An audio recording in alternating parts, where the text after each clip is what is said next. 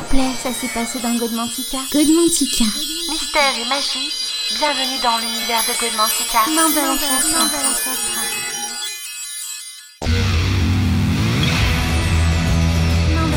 Mandala, Mandala, Chakra. Godmantica.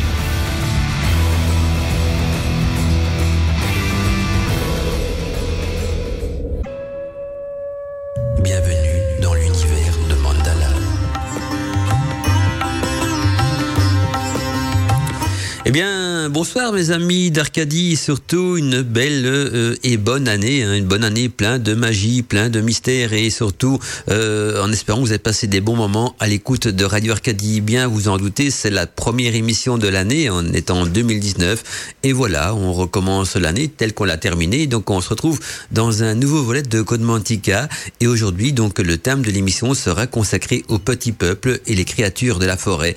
Alors euh, ce sont des thèmes qui ont déjà été euh, souvent abordés hein, sur Radio Arcadie. On a souvent parlé donc de créatures de la forêt, de petits peuples, d'esprits, de gnomes, de, fées.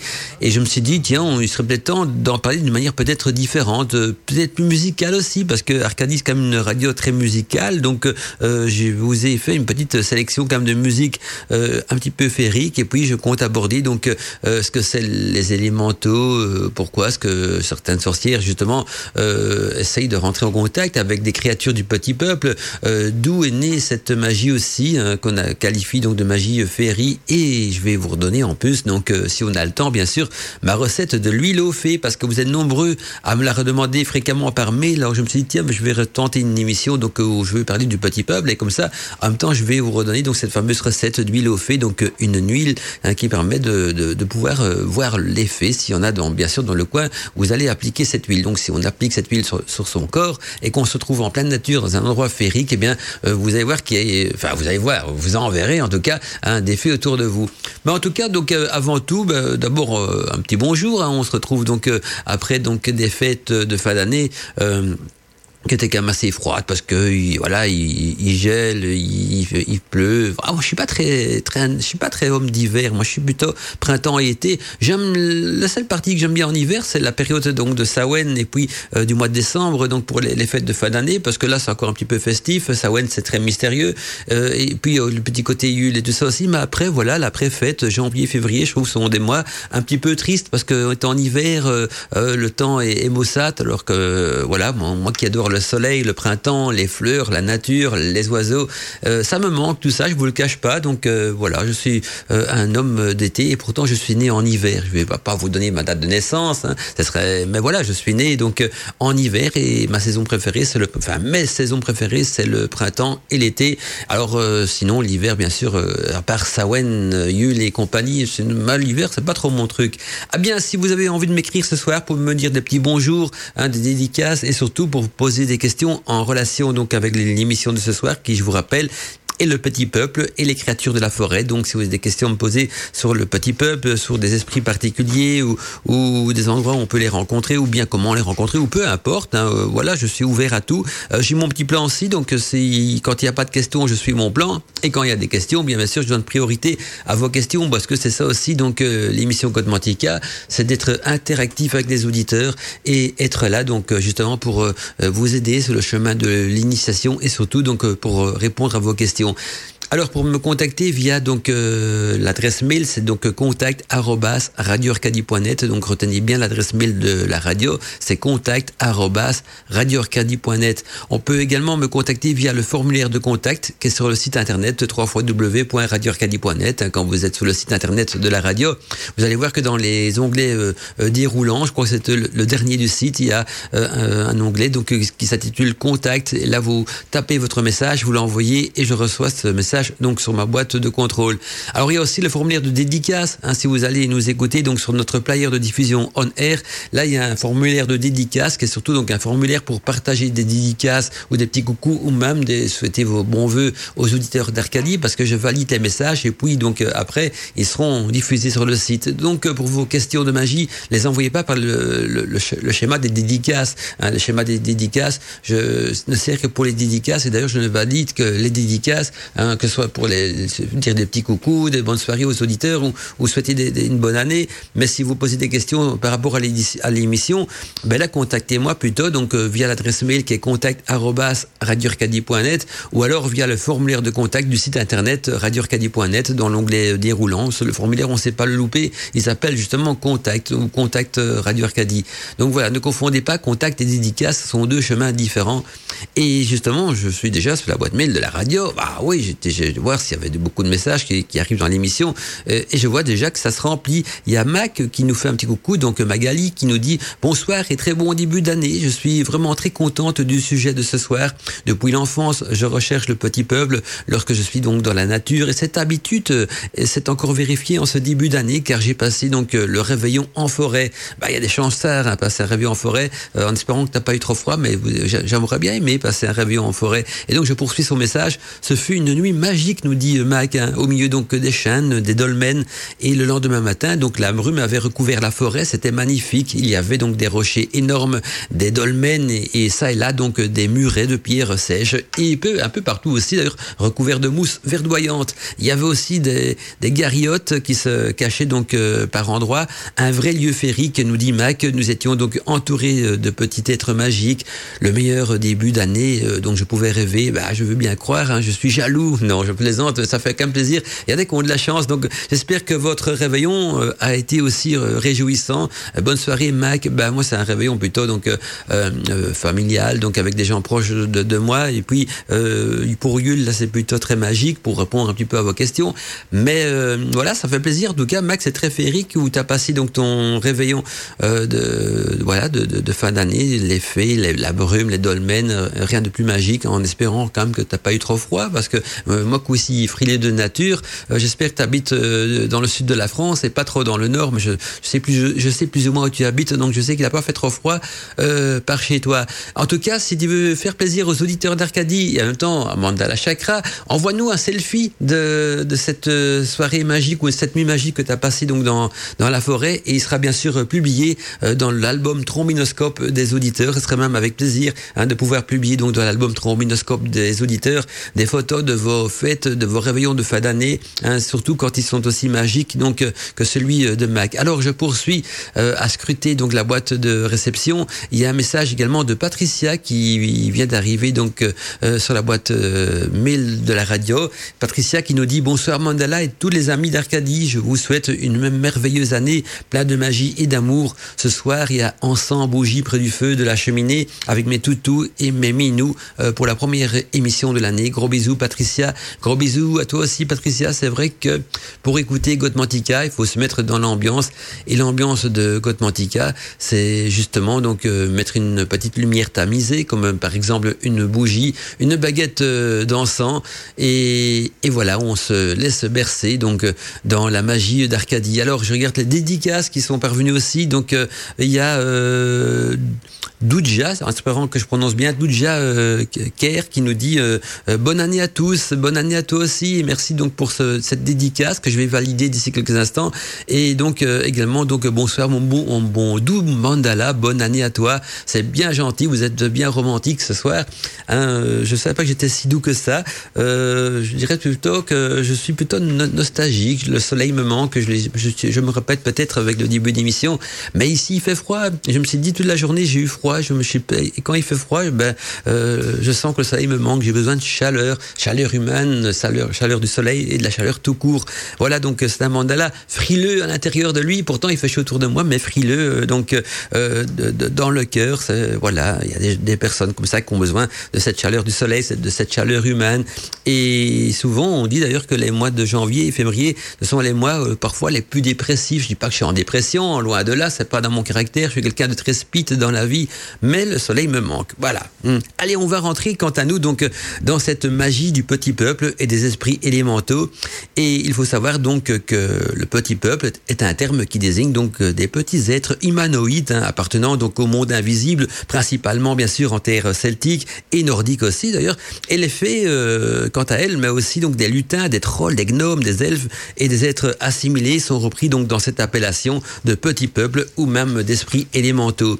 Certaines de ces créatures font donc partie des élémentaux de la terre, qui sont donc les esprits gardiens de la nature, parce qu'il faut savoir que le, petit peuple n'est pas là que pour faire euh, euh, joli dans la nature et, pour vivre de manière autonome. Ils ont un rôle fondamental. Ils sont les gardiens de la nature. Alors, euh, dites-vous bien que si vous respectez la nature, vous respectez automatiquement les créatures du petit peuple, parce que non seulement ils sont les, gardiens, les gardiennes, les garants de, de, toute cette nature et autour de nous, mais elles souffrent quand on salit la nature, quand on jette ses déchets par terre, ses détritus, quand on abat des arbres. L'homme a tendance à détruire les forêts ou la nature pour s'approprier du bois et beaucoup de choses, et pour euh, créer des, habitations, des lieux habitables en tout cas. Mais euh, voilà, la nature fait partie avant tout donc aux élémentaux, et ils sont là donc pour, ce sont des esprits gardiens. Et donc euh, en, sachant que certaines de ces créatures font partie donc des élémentaux et sont sur Terre donc en tant qu'esprit gardien de la nature, toujours en mouvement, bien sûr, parce que les élémentaux sont en mouvement continuel et en expansion ou même en rétraction, pouvant donc atteindre parfois des tailles donc euh, euh, semblables à celles des grands mammifères. Alors euh, c'est vrai qu'il peut atteindre des, tailles qui sont semblables à, des mammifères et le problème c'est que nous on a toujours tendance à imaginer ces, ces, créatures selon notre vécu. Les, les, enfants vont voir donc souvent tout ce qui est petit peuple fait de manière très petite parce que le, le, le, cerveau humain, il, a, il, il, va, il va créer une image, parce que au départ, le, le petit peuple, ce sont des énergies donc des énergies vivantes, bien sûr, qui, se, qui vont se matérialiser donc sous forme de, de, de vision. Et donc euh, chacun peut le voir donc selon son propre vécu, un petit peu comme les rêves d'ailleurs. Hein. Les rêves, le cerveau va créer donc des rêves et des histoires à partir de structures que vous connaissez déjà, qui font partie de votre quotidien, qui sont dans votre mémoire. Et malgré ça, ces rêves sont bien sûr symboliques et initiatiques. Il y a donc tout un message à travers les rêves. Eh bien, c'est la même chose donc euh, au niveau du petit peuple qui est vivant, qui sont d'abord des esprits élémentaux, dont le terme esprit a le mot esprit justement, qui est important. Et donc, euh, quand cet esprit nous apparaît, quand ils se mettent en image, quand on arrive à les percevoir, souvent avec nos deux yeux, mais plus souvent encore avec notre troisième œil, eh bien, on va leur lui donner une forme, une forme qui fait partie donc de notre vécu, de notre patrimoine d'éducation, quoi que ce soit. Et donc, voilà pourquoi les enfants verront les faits euh, à leur taille, beaucoup plus petite, dans le plus, dans une caricature de la fée clochette, alors que les adultes, pour revenir un petit peu euh, à l'époque du Moyen Âge, quoi que ce soit, donc euh, va imaginer et, et, côtoyer les filles, euh, les, et, les, filles et les fées, qui sont bien sûr souvent féminins, sous forme d'apparence pratiquement humaine. Hein. La fée Mélusine avait donc des traits très humains. Et donc ces esprits, ces, esprits élémentaires se fondent bien sûr dans la nature. C'est pourquoi donc il est très difficile de les voir parce que les lutins, les gnomes peuvent prendre l'allure la, la, d'une souche d'arbre, d'une pierre Hein, l'effet d'une fleur, d'un papillon, d'une énergie d'un rayon de soleil. Oui, ils se font, ce sont des, véritables caméléons de la nature parce que ils font partie intégrante de la de la nature. Et donc les élémentaux constituent donc la part spirituelle des pierres, des forêts, des fleuves, des rivières, des océans, même du vent, du feu, donc des quatre éléments, c'est-à-dire la terre, l'eau, l'air et le feu qui régissent donc euh, euh, toute la nature. Et donc, je vous souhaite, en tout cas, si vous partez euh, en, vacances, en nature, ou bien faire du camping sauvage, ou même passer donc un réveillon, par exemple, en pleine nature, une bonne rencontre avec le petit peuple, parce que chaque parcelle de ce sol est sacrée, chaque flanc de colline, chaque vallée, chaque plaine, chaque bosquet répond, bien sûr, affectueusement à nos pas, et font partie donc des éléments euh, sacrés de la nature, et, ce, qui, permet aussi euh, à la nature de vivre, parce que la nature fait partie du petit peuple, autant que le petit peuple fait partie de la nature. Alors, il faut savoir également, quand on parle de fées, de lutins, de gnomes, tout ça, ils ont une histoire, autant que l'homme a une histoire aussi sur la Terre. On connaît tous l'histoire de l'homme préhistorique, hein, et puis euh, l'homme a évolué, notre histoire est enseignée dans, dans, dans, les écoles, dans les universités, quoi que ce soit. Le peuple euh, férique, et même le petit peuple en général, a aussi une histoire. Alors, ce qui est, ce qui est étonnant, euh, je vais peut-être pas parler de ça dans l'émission d'aujourd'hui, parce qu'on n'est pas là pour parler de choses euh, extraterrestres, euh, d'aliens ou quoi que ce soit. Mais dites-vous bien que l'origine de ces créatures-là euh, n'est pas au départ terrienne, quoi. Donc ils sont venus sur la Terre parce que ils étaient ils sont arrivés même sur Terre peut-être avant les hommes, hein. Mais la seule différence c'est que nous on a été conçus donc sur la planète et ces créatures-là viennent d'ailleurs. Mais ça on en parlera peut-être dans une autre émission. Aujourd'hui, on va surtout donc faire un énoncé de, de ce qu'on peut trouver donc comme créatures dans ces forêts profondes, dans ces forêts parfois bien sombres, ces forêts qui font peur à certains, qui sont enchanteresses pour d'autres. Et donc, ce sera l'occasion de découvrir le monde des fées, le monde des lutins, les, le monde des gnomes et même des faunes. Et voilà, on verra bien jusqu'où le temps de l'émission nous permettra euh, d'aller. Mais donc, euh, je vois déjà qu'il est temps pour moi de vous enclencher les publicités, un petit peu de musique aussi. Alors, j'ai travaillé sur une programmation musicale qui va dans l'esprit donc de la féerie du petit peuple. Et chaque musique euh, sera pas forcément féerique, mais sera en relation avec une des créatures que je vais euh, vous citer ce soir. S'il vous plaît, ça s'est passé dans Godmantica. Godmantica. Mystère et magie, bienvenue dans l'univers de Godmantica. L'ancêtre. Et alors, je vois qu'il y a encore beaucoup de messages qui arrivent sur la boîte euh, mail de la radio. Ça fait plaisir à vous lire. Il y a Mireille qui nous dit ce soir, donc, euh, bonsoir Mandala. Merci pour tes vœux. Je te souhaite donc une très heureuse année 2019, nous dit Mireille, et que cette nouvelle année euh, soit merveilleuse, magique pour toi, ta famille et tous les animateurs de Radio Arcadie. Alors, je commence déjà avec mes questions. Nous dit donc Mireille, quelle est la différence entre les lutins, les gnomes, les fafardets, les, les, les, les perchaunes? est-ce qu'ils est-ce qu'ils peuplent donc la forêt Est-ce qu'on peut aller à leur rencontre euh, ailleurs qu'en forêt avec toute mon amitié Mireille? Alors, euh, c'est déjà plusieurs questions en une. Hein, Mireille, pour parler donc des lutins, des gnomes, des fafardets et des, des léperchaunes euh, et de ce qui peuple les forêts, je pourrais en parler pendant des heures et des heures entières. Aujourd'hui, on va surtout traiter donc de quelques créatures du petit peuple, mais surtout, surtout également de la manière de les rencontrer. Alors, ce qui peuple toutes les forêts? Non. Ça, c'est ça, c'est plus facile à répondre parce que l'autre, je vais les reprendre sur mon plan de travail. Donc, euh, la lutin, je compte en parler ce soir, les gnomes aussi, les fafardés, donc euh, on aura l'occasion d'en parler plus tard. Mais donc, euh, ils ne peuplent pas toutes les forêts. Je dirais même que chaque forêt a ses créatures parfois spécifiques. Alors il y a même des forêts qui en ont peu beaucoup ou plus du tout, parce que les forêts les plus dénaturées, les moins sauvages, et je dirais peut-être les plus dénaturées par les hommes, euh, ont fait fuir euh, ces créatures-là, euh, comme euh, il y, a, beaucoup d'endroits, hein, des, forêts qui ont été détruites, il reste plus grand-chose, la pollution, sont des créatures très sensibles à la pollution, ces créatures-là, et donc souvent il y a des forêts qui en ont plus beaucoup ou, ou plus du tout. Hein, donc ça dépend des endroits, et puis il y a des forêts aussi qui en ont des spécifiques à ce lieu-là qu'on ne verra nulle part ailleurs. Et là, je pense plutôt aux licornes. Il y a des endroits où on peut rencontrer des licornes. Il y a des forêts où vous allez jamais en rencontrer des licornes parce qu'il faut d'abord qu'il y ait un cours d'eau dans, dans cette forêt. Il faut également que que cette forêt est une histoire magique et donc euh, vous, voyez, vous allez voir c'est très complexe. Par contre, on peut bien sûr aller à, leur rencontre. Il existe des rituels, c'est un, petit peu de ça que j'aimerais bien, traiter donc dans Code Mantica. C'est des rituels qui permettent d'aller justement à la rencontre du petit peuple. Hein, mais quand euh, je vous dis d'aller à leur rencontre, il faut bien sûr aller à leur rencontre en pleine nature. Euh, il dis pas qu'il n'y a pas des endroits où il y a des, des ou des, esprits de, la maison, mais alors ce sont des maisons qui habitent, euh, qui se situe en pleine campagne et également en pleine nature? Et donc, parfois, certaines habitations euh, peuvent être, euh, dirais, envahies par des, lutins farceurs ou des fafardets euh, farceurs parce que euh, au fait votre maison a été construite sur un lieu où ils vivaient déjà bien avant vous. Et donc euh, voilà ils sont restés fidèles au lieu. Et ce sont des créatures très pacifiques donc il n'y a aucun problème à vivre euh, avec eux dans, dans, la maison. Et c'est pas forcément dit qu'ils vont se montrer hein, parce que attention quand on me dit ce qu'ils peuvent aller à, à leur ce qu'on peut aller à, leur rencontre c'est pas à nous de décider. Je pense c'est eux qui décident s'ils ont envie de se montrer ou pas. Donc l'être humain s'il va aller à la rencontre donc d'une fée d'une elfe quoi que ce soit n'y met pas un petit peu de magie, il n'y arrivera pas parce que euh, la magie peut parfois forcer cette rencontre hein, par, des rituels ou quoi que ce soit qui, vous donnera ce, pouvoir donc de les apercevoir.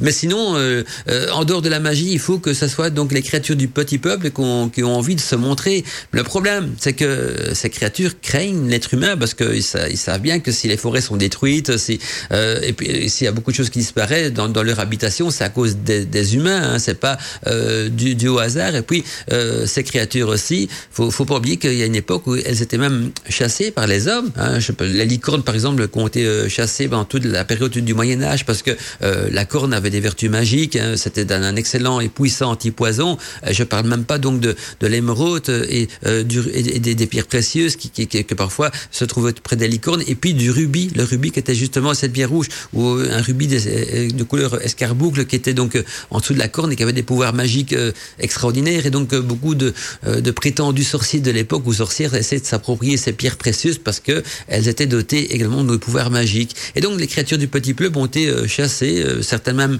exterminées parce que elles ont toujours fait peur aux hommes et donc voilà pourquoi elles sont devenues plus craintives et ne se montrent pas à tous les coups. Hein, sauf je crois qu'une créature pour qu'elle ait envie de se montrer, elle doit sentir que la personne, l'être humain qui se balade en forêt, en pleine nature, a un cœur pur. Alors un cœur pur, c'est quoi Ben ça veut dire que c'est déjà une personne pacifique qui n'a pas euh, de la violence qui, qui, est, générée en elle et qui en plus bien sûr respecte le temple de, ce, de ces créatures-là qui est bien qui est la nature. Donc euh, voilà, on peut aller euh, à leur rencontre par des moyens magiques, mais sinon c'est souvent eux qui vont venir à notre rencontre. Mais dites-vous bien qu'elles sont devenues très craintives ces, ces créatures parce que l'homme n'est pas toujours donc quelqu'un de, de, facile à côtoyer. Hein. Nous, on voit ça d'un notre œil parce qu'on est des humains. Hein. Déjà, regardez la, cohabitation entre les hommes, c'est compliqué. Hein. Il y a des guerres, il y a des, exterminations, de ça. Alors imagine entre ces créatures du petit peuple qui ont quand même des pouvoirs magiques et, puis cet homme, les hommes qui sont euh, avides de territoire, avides aussi de, découvrir ces, pouvoirs magiques. D'ailleurs, vous savez qu'en tant que sorcier et sorcière, la fameuse baguette magique qu'on utilise donc dans la magie, eh bien, rien que euh, le rituel pour la fabriquer, eh bien, ça vient, à l'origine, ça vient des fées. Donc, c'est venu un, jour d'une fée qui perdu sa baguette magique en pleine forêt. Une sorcière l'a, la, la ramassée et, et l'a utilisée et puis euh, la fée a assez la récupérer et, donc la sorcière, euh, c'est ce que dit la légende, mais derrière chaque légende, bien sûr, il y a une histoire. Et donc la fée a voulu récupérer sa baguette et la sorcière a dit je te la redonne en échange que de, ta formule, de ton explication pour euh, pouvoir m'en fabriquer une. Et donc il y a eu un troc. La fée a récupéré sa baguette magique et la sorcière a reçu donc le rituel et la recette donc pour fabriquer elle-même une baguette magique. C'est ce que nous dit en tout cas la légende. Mais vous savez bien qu'il n'y a pas de, fumée sans feu. Et donc, s'il y a une légende, il y a toujours une partie de vérité derrière tout ça.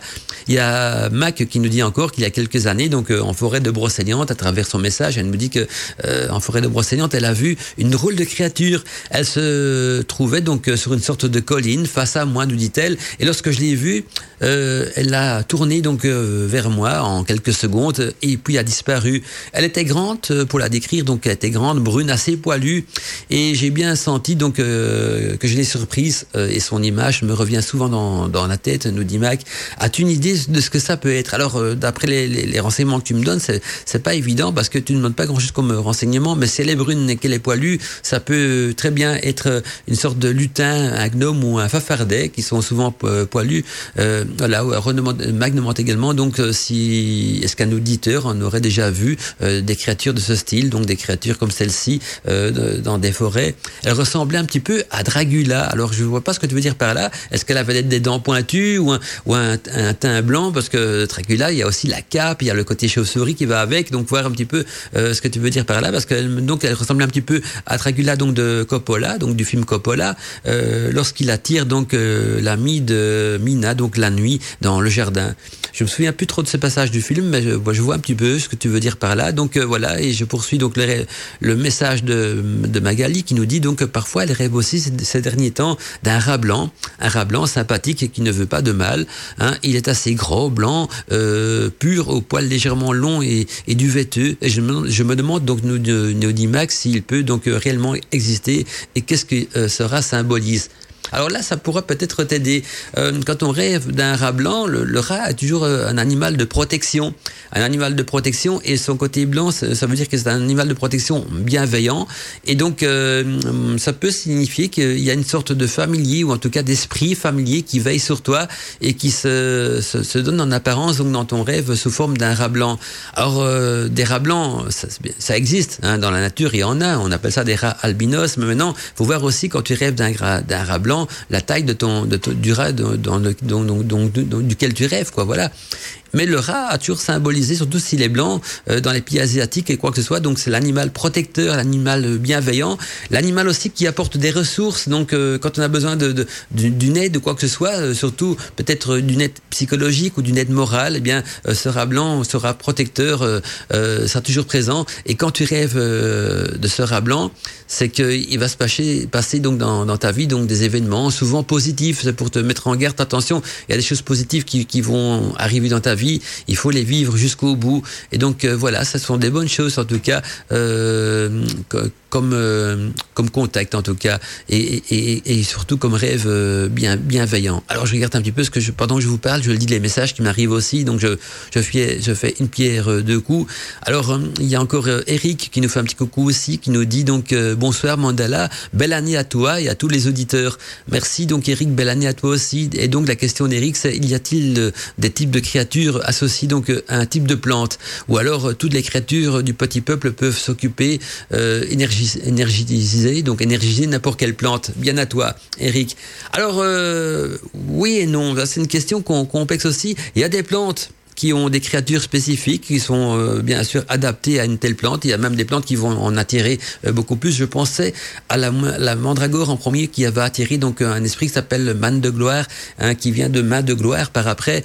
Et donc euh, oui, la mandragore, oui, il y en a d'autres aussi, un hein, l'obipine pour les fées, les roses aussi pour les fées. Donc il y a des fleurs qui vont attirer des créatures spécifiques. Il n'y a pas, à part la mandragore, il n'y a pas des plantes qui ont une créature associée, mais il y a des plantes qui vont les attirer, ces créatures-là. Et s'il y a une seule plante terre qui est associé à une créature, c'est la mandragore. Là, oui, c'est donc c'est. Je pense même que c'est l'exception qui, confirme la règle. Mais en dehors de ça, les autres plantes, il y a des plantes spécifiques. Donc l'aubépine, on retiendrait, il arrose pour pour l'effet. Euh, les fafardets, c'est parfois de, de, des plantes ou des, ou des champignons aussi. Donc euh, il y a bien sûr des plantes, mais ce n'est pas euh, la créature qui est associée à la plante, mais plutôt la plante qui, est qui, qui attire la créature, euh, un petit peu comme les humains aussi. Hein. Nous, on est attirés par des, des fruits, des légumes qu'on aime manger. Si vous voyez des melons qui poussent en pleine nature, des framboises ou quoi que ce soit, on pourrait très bien dire tiens, les framboisiers attirent des êtres humains parce que quand il y a euh, des humains se baladant en forêt, qui voient le framboisier, ils viennent toujours goûter les framboises parce qu'on aime ça. Bah ouais, donc on peut dire le framboisier va attirer des humains, euh, contrairement aux orties. Hein. Les orties vont pas attirer les humains. Vous n'allez pas vous plonger dans, dans un, un, un essaim d'orties parce que ça, ça, pique. On est bien d'accord. Donc voilà, c'est un petit peu la même raison. Euh, il y a des fées qui, se nourrissent de pollen de certaines plantes ou d'énergie de certaines plantes ou même de rosée, et donc elles vont être attirées par certaines plantes. Mais mais voilà, c'est pas vraiment une, relation énergétique ou quoi que ce soit. À part bien sûr la mandragore où là c'est complètement euh, différent. On aura l'occasion d'en revenir aussi peut-être un jour euh, dans une autre émission.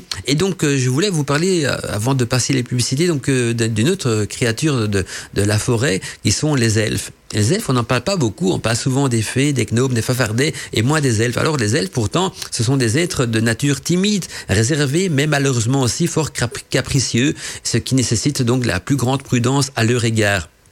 Alors, la vie des elfes est bien sûr plus longue que celle des humains, car ils peuvent vivre plusieurs siècles. On m'a déjà dit à travers mes grimoires que j'ai pu lire euh, que c'était entre 280 euh, entre 200 et 300 ans que ça peut vivre facilement donc euh, un elfe et donc leur vie est bien plus longue que celle des humains et, et ils passent donc plusieurs siècles. Par contre, les elfes aiment chanter, ils aiment danser, ils aiment la musique. La musique tient d'ailleurs une place importante dans leur loisir et même dans leur existence. Et donc euh, leur peau, elle est très claire et même parfois translucide. Leur taille varie en fonction donc de leur espèce. Hein. Elle peut aller donc de quelques centimètres jusqu'à des tailles euh, d'un être humain. Donc vous voyez que euh, même dans ces créatures-là, euh, la taille est quelque chose de très relatif. Ça dépend aussi de la perception de la personne.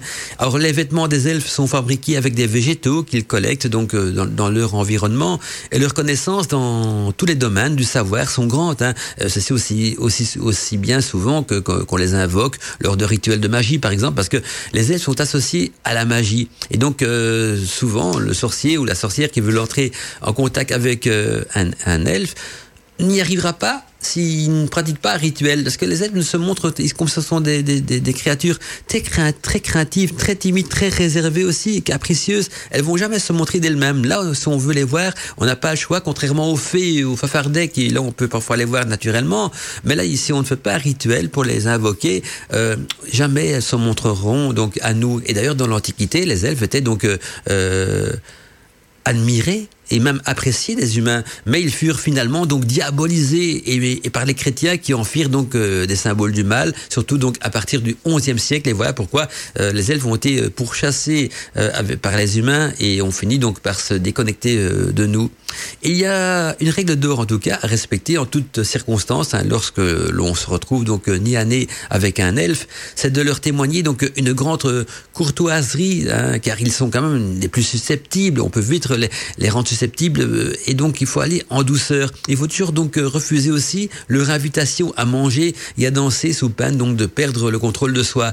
Et ça peut même aller plus loin que ça, parce que quand je dis perdre le contrôle de soi, vous pouvez vous embarquer dans des danses effrénées, dans, dans des situations incroyables, hein, mais euh, aussi, si vous goûtez leur, nectar ou une de leurs boissons, vous pouvez vous endormir et vous réveiller euh, sur Terre après que quelques siècles ont passé. Donc vous avez l'impression que vous avez dormi qu'une nuit et vous vous rendez compte donc que, sur Terre, plusieurs siècles ont passé, parce que la notion du temps euh, dans l'univers et, dans la vie des elfes n'est tout à fait euh, différente de la nôtre, donc on n'a pas cette même notion d'espace-temps. On aura l'occasion peut-être aussi un jour d'en parler dans d'autres émissions, parce que maintenant je vois déjà qu'il est 43, les messages continuent à affluer sur la boîte de contrôle euh, de la radio, ça me fait plaisir, mais euh, place encore un petit peu à de la musique, à de la publicité, et par après, donc euh, on poursuit avec les fafardets et les lutins. S'il vous plaît, ça s'est passé dans Godmantica. Godmantica. Mystère et magie, bienvenue dans l'univers de Godmantica. Alors il y a Magali qui m'a envoyé donc euh, une image pour euh, représenter donc la créature qu'elle a croisée en forêt de Brocéliande. Elle me dit donc dans son message, elle ressemblait un petit peu à ce genre de créature euh, du point de vue donc de la silhouette et de la morphologie. Par contre, son visage était pas si terrifiant, sa tête était beaucoup plus grosse et ses traits donc beaucoup plus doux. Alors là maintenant, je sais ce que c'est comme créature Magali que tu as croisé donc dans cette forêt de Brocéliande. c'est simplement donc un incube voilà, donc tu as croisé un incube qui sont des créatures euh, qui dépendent euh, de la dominance donc de la déesse euh, Lilith. Alors bien sûr, les incubes n'ont pas toujours des têtes effrayantes, bien au contraire, ce sont des, des, créatures qui sont des grandes séductrices et donc ils vont toujours avoir une, une, tête pour séduire. Hein. On sait bien que c'est pas que du vinaigre qu'on attire les mouches. Donc voilà. Donc certains vont dire ouais c'est un démon, démon dans le sens gentil. Hein. Ce sont surtout des créatures donc sous la dominance de Lilith, rien de dangereux, à part que ce sont des créatures bien sûr attirées par par l'amour et donc, euh, comme, comme tu es une femme, donc toi, ce que tu as vu, c'est un incube, ça aurait été un homme, il aurait peut-être pu voir un succube également. Donc voilà, ta créature, ça s'appelle un incube. Et si tu tapes sur Internet incube, tu verras que souvent, elles sont représentées donc de la même manière. Ce que tu as vu, tu, voilà, sinon, rien à craindre, c'est pas du tout euh, dangereux. Euh, à part que, attention, parce que souvent, quand on croit ce, genre de, créature, c'est qu'on peut être en manque d'amour et elles ressentent. On avait vu tout à l'heure que les créatures du petit peuple peuvent très bien être attirées par l'odeur d'une fleur, euh, d'une pierre ou d'un champignon qui est euh, en osmose bien sûr avec son énergie. Là, ces créatures-là, les incubes ou comme les succubes sont attirés souvent par des personnes qui sont en manque de relations sentimentales ou d'amour et donc on dégage une certaine odeur, une odeur qui va les attirer pour la pas pour le, pour des choses négatives, loin de là, mais pour nous séduire tout simplement. Donc tu aurais pu être séduit euh, voilà par un incube. Alors il y a Robert aussi, Robert Tarot qui nous envoie un petit message. Il nous dit donc bonsoir Mandala, bonsoir à tous les Arcadiens et tous mes voeux pour cette nouvelle année. Euh, tous mes voeux à toi aussi, Robert. Et donc, euh, la question de Robert, c'est la suivante. Ah non, c'est plutôt une, question. Et en même temps, il, il, nous parle un petit peu donc de, ce que sa perception à lui, également du petit peuple. Il dit donc, euh, Robert nous dit, il existe des êtres qui vivent dans une dimension voisine, sur un plan vibratoire légèrement différent d'une autre. Ces êtres donc sont susceptibles de se révéler physiquement à nous. Ce sont donc des entités de masse vibratoire qui s'adaptent donc à nous en fonction de notre culture, de notre époque et aussi de notre sensibilité. Et en fait, nous les voyons donc à travers les archétypes que, qui nous sont familiers. Comme j'expliquais d'ailleurs en début d'émission, c'est vrai qu'on va leur donner une image qui, qui, nous parle hein, et que notre conscience peut décrypter. Et donc, il nous dit, Robert, que des personnes qui ont développé un don de seconde vue sont d'ailleurs susceptibles de les voir. Ce sont des esprits de la nature et comme, et comme elles, donc ils sont nécessaires et même indispensables et comme nous, indissociables de cette nature qui est à l'origine donc de notre existence dans ce monde. Mais il ne faut pas oublier, nous dit Robert, que comme les autres, euh, comme, comme la nature même, ils, font par, ils, ils, en font partie intégrante et peuvent être dangereux. Alors il est prudent donc de les invoquer euh, d'une certaine manière, euh, d'une certaine manière même de les forcer à se montrer. nous pose la question Robert. Alors c'est vrai que je, reviens un petit peu à ce que Robert, parce que je, suis en train de dire les, phrases, mais comme il n'y a pas, toujours les, ponctuations, j'essaie avec mes lunettes de lire du mieux que je peux. Mais donc voilà, pour résumer, donc il ne faut jamais donc oublier que comme la nature, ils font, ils font donc partie intégrante et peuvent être dangereux. Alors euh, est-ce qu'il est prudent, nous démonte Robert, de les invoquer d'une certaine manière, même de les forcer à se montrer? Bah, euh, je, dirais que ouais, c'est pas très très prudent. Alors pour en revenir à ce que Robert disait d'abord au début, après je reviens à ta deuxième question, hein, Robert. Mais donc, euh, bien sûr, ce sont des êtres qui viennent. Au fait, c'est ça que je expliquer en début d'émission. Je voulais pas rentrer trop dans cette métaphysique parce que je sais bien que Godmantica, c'est une émission accessible à tous, donc aussi bien aux débutants que qu'aux experts euh, chevronnés de la magie. Je voulais pas la, rendre trop trop poussée donc de ce côté-là, mais c'est vrai ce que dit Robert. Donc, euh, ces, créatures vivent vivent sur des plans vibratoires différents du nôtre. Pour employer un terme que tout le monde va comprendre, dans des dimensions qu'on pourrait qualifier donc de, de parallèles. Et donc, pour les voir, il y a deux possibilités. Donc, on, ou bien on les force à, se montrer par euh, des rituels, ou alors euh, on peut espérer également qu'elles ont envie de se montrer. Hein. Voilà, c'est les deux possibilités qu'il y a. Et donc, euh, ce qui est important, est-ce que c'est dangereux ou de, de, les forcer à se montrer? Est-ce que c'est une bonne chose nous demande Robert? Ben, moi, je dirais que non, parce que, que c'est comme vous, vous n'avez pas forcément envie de vous montrer à tout le monde non plus. Vous êtes, je prends un exemple, vous êtes chez vous, bien au chaud, vous, hein, vous sortez du bain, vous en peignoir, hein, et vous imaginez que quelqu'un vient devant votre porte, que commence à reciter un rituel pour vous forcer à sortir de chez vous et à vous montrer en peignoir ou, ou, peu importe. Hein. Vous n'avez pas envie, vous avez envie de rester au chaud, peut-être devant votre télévision en train de manger, ben c'est la même chose. Forcer ces créatures à se montrer, c'est d'aller contre la volonté de ces créatures, et donc c'est pas toujours prudent. Et puis en plus, parfois, euh, elles sont pas forcément dangereuses, mais peuvent se fâcher parce que euh, si vous forcez quelqu'un à sortir de sa maison alors qu'il n'a pas envie, euh, vous n'êtes pas très contente. Hein. Euh, si, quelqu'un vous force à, sortir de chez vous, ce sera pas avec le sourire que vous allez sortir. Eh bien, c'est la même chose un petit peu pour ces créatures. Mais il existait des, sorciers, des mages qu'on va qualifier de puissants, mais aussi autoritaires, qui à une époque les forçaient des créatures à apparaître pour dans le but donc de leur révéler des, rituels ou en tout cas des principes, de, magie même. C'est d'ailleurs souvent par ces créatures-là que la magie a été enseignée aux humains. Hein. La magie n'est pas tombée du ciel, donc elle, a été enseignée et, petit à elle s'est transmise euh, d'humain en humain et s'est même perfectionnée avec le temps. Donc c'est pas une bonne chose de les obliger, bien sûr. Euh, là, je suis d'accord avec toi, Robert. Il n'est pas prudent de les invoquer euh, et même de les forcer à se montrer. Quoique on trouve beaucoup de rituels dans, les grimoires qui forcent les créatures à se montrer. Et par contre, moi je, connais une recette d'une huile au fée qui ne force pas les fées à se montrer. C'est plutôt vous qui allez adapter votre troisième œil et vos yeux à pouvoir voir ces créatures. Donc, même si une fille n'a pas envie de se montrer, vous allez les voir. Donc, elle peut, ça veut dire que votre vue va se perfectionner pour pouvoir voir donc dans cet univers parallèle qui est celui des fées.